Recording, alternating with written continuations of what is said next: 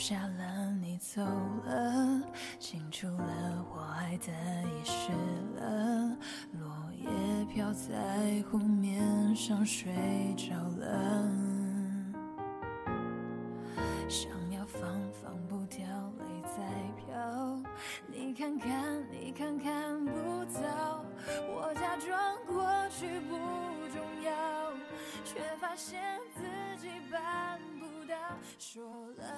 真正的感情，从来不是靠点赞维持的，就像存在感，也不是靠刷屏积累的。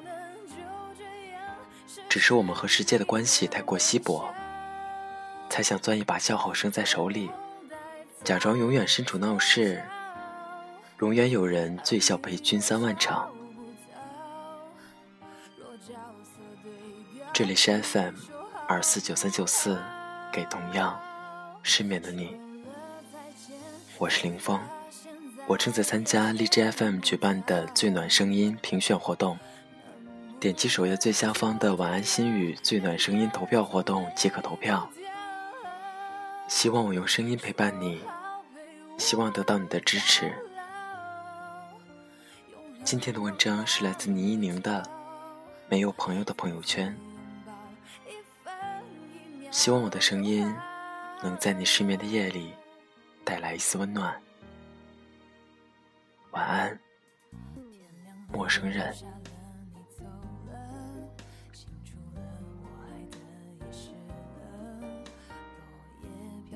我常觉得微信朋友圈是近年来最伟大的社交发明。人人网庞大臃肿，你大力不等起的浪花，很快就淹没在跨越太平洋的代购里。微博离现实太远，又顾忌转发量，说什么都得字斟句酌，像一场大型的摆拍。而且这些账号吧，都太公开了，太透明了，谁和谁互动频繁。谁和谁成了好友都一目了然，就像韦小宝同时被康熙帝和天地会关注了一样，讲什么都施展不开手脚。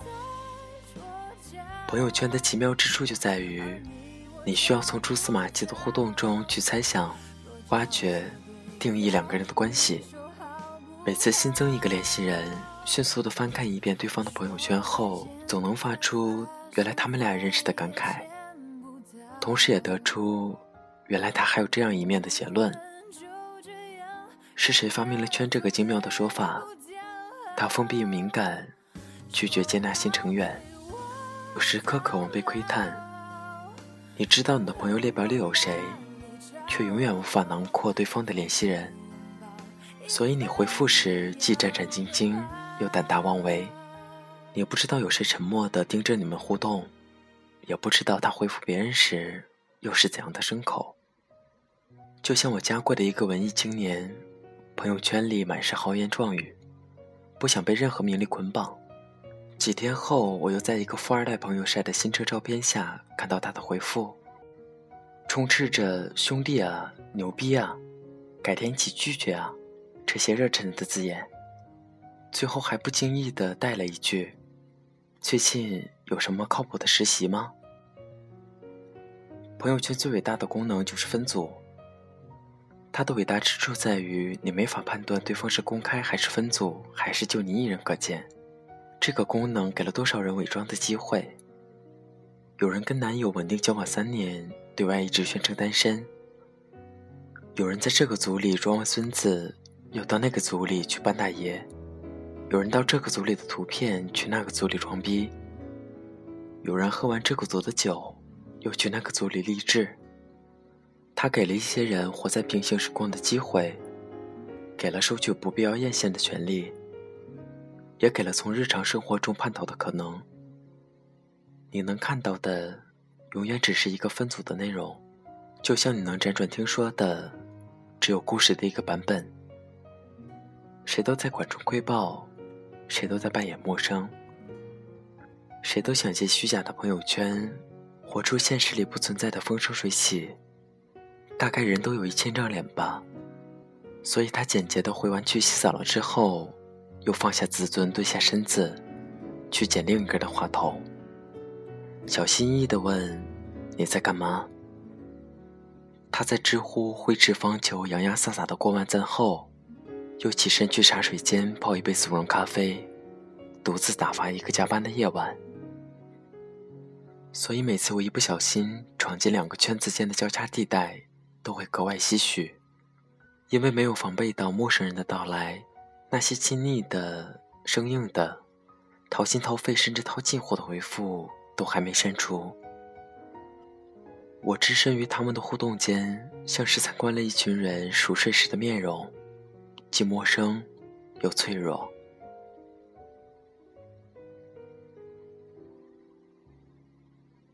朋友圈所呈现的大多是提炼后的人生，旅途中可能抓拍了七八十张照片，最后能通过层层筛选的不过那么两三张，通宵做展示。八小时里，脑内奔腾过千万匹草泥马，最后公开的却是 PPT 页面和一句“年轻水奋斗”。和伙伴一道做项目，不管过程多么跌宕起伏，抱怨过多少次对方的不靠谱，结束时还是要破集体照，感慨相聚驰援，有你真好。当然，围观群众也很上道，女生自拍一律母起点赞。发测颜挑战的就高喊女神，凌晨两点落地窗前万家灯火的就称某总。至于考前拍概率论封面，声称要开始预习的，评论里都会默契的回“学霸轻虐”。这种互动也未必不出于真心，就像街上有人爬梯子，行人都会下意识搀扶一把。当他人用心也用力的证明自我时，我们也乐于从点头之交进化为点赞之交。这种看似虚伪的社交下，其实藏着一点问世不易的同理心，一点礼尚往来的私心，一想开疆拓土人际关系的野心。这些心意或者心思拼凑起来，也够大家和睦的在朋友圈里天天见。时我也会懊恼的想，朋友圈里其实压根就没有朋友啊。真正亲密的人。总是及时性的跟你分享喜怒哀乐，做完美甲就兴冲冲的问你好看吗？打牌赢了五十块都要汇报，顾得上纠结到底要为这张抓拍选用哪款滤镜？就像逢年过节，也跟大部分人转发老套的祝福短信，末尾还不忘署名，生怕这一点社交的努力白费。跟最要好的朋友和最喜欢的人，不以假借节日的名头问候。你们自然的把话题延伸下去就好了。你们毫无重点、絮絮叨叨对话间落下去，太阳升起来了。这便是最仪式感的节日快乐。人世间最郑重其事的庆祝方式，都该是朴素而随意的，有蜡烛，也不需要烟火。真正的感情，从来不是靠点赞维持的，就像存在感，也不是靠刷屏积累的。只是我们和世界的关系太过稀薄，才想攥一把叫好声在手里。永远身处闹市，永远有人醉笑陪君三万场。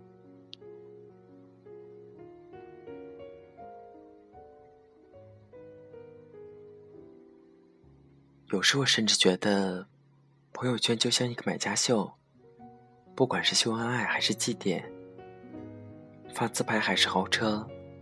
都只是为了证明，我的角色都正确，我的品味都高端。我此刻走在命运的阳关道上，那就大方点赞吧，反正淘宝不能无理由退货。人生的每一个岔路口也没法回头，所以一旦某个人不再晒图，我总愿意相信，他是不必再向朋友圈索要安全感了。这安全感可能来自于强大的自我建设，也可能只是因为被人端正的摆在了聊天页面的置顶。我有个女朋友，做了多年的单身公害，对，就是那种深夜传自拍配歌词，传泳衣照说：“哎呦又胖了，怎么办啊？”情人节只晒花不见人，暧昧对象够集齐一个电话本。签名仍然是“我要稳稳的幸福”的女生。一整个暑假，在铺天盖地的旅游照、支教照、摆拍照、旧同学合照中，都没瞥到他的踪影。我激荡着八卦之心，兜着不会把我屏蔽了吧的揣测，委婉地向他提问。他确实难得的直白，太麻烦了，懒得发。我当然不信，聊天页面来来回回的显示对方正在输入。过了好一会儿，突然弹出来一段话。那天给他看小时候的照片，不小心滑到了去云南的旅游照，都是原片。反正你也能想象，有些笑的眼睛都没了，有些是麒麟臂。有些抓拍腿短的像柯基，我都做好分手的准备了，真的。虽然本人也就这样吧，可那些照片就跟整容医院前期对比照一样，能够拆散任何真爱。结果他来了句：“你好可爱啊！”不是讽刺，也没有敷衍，你看得出来，他是真觉得那个肉乎乎的小姑娘可爱。我现在就想扎着马尾陪她上自习，不想再硬凹姿态，证明自己活得千姿百态。要是有个人能够接受你的原片，你就懒得再为无关紧要的人动用修图软件了。我愣了一会儿，然后退出了聊天页面，随手点开了朋友圈的那个小点。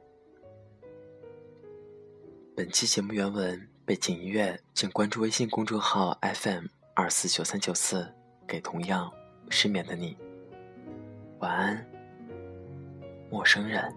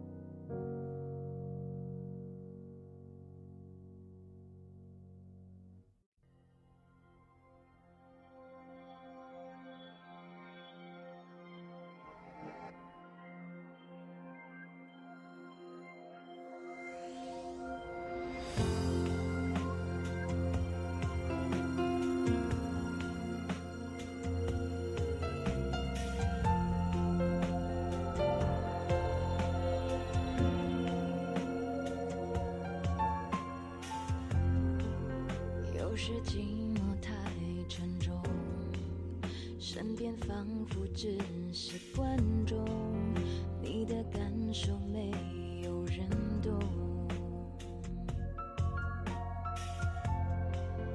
难得谁自告奋勇，体贴让人格外感动，爱上他前后永不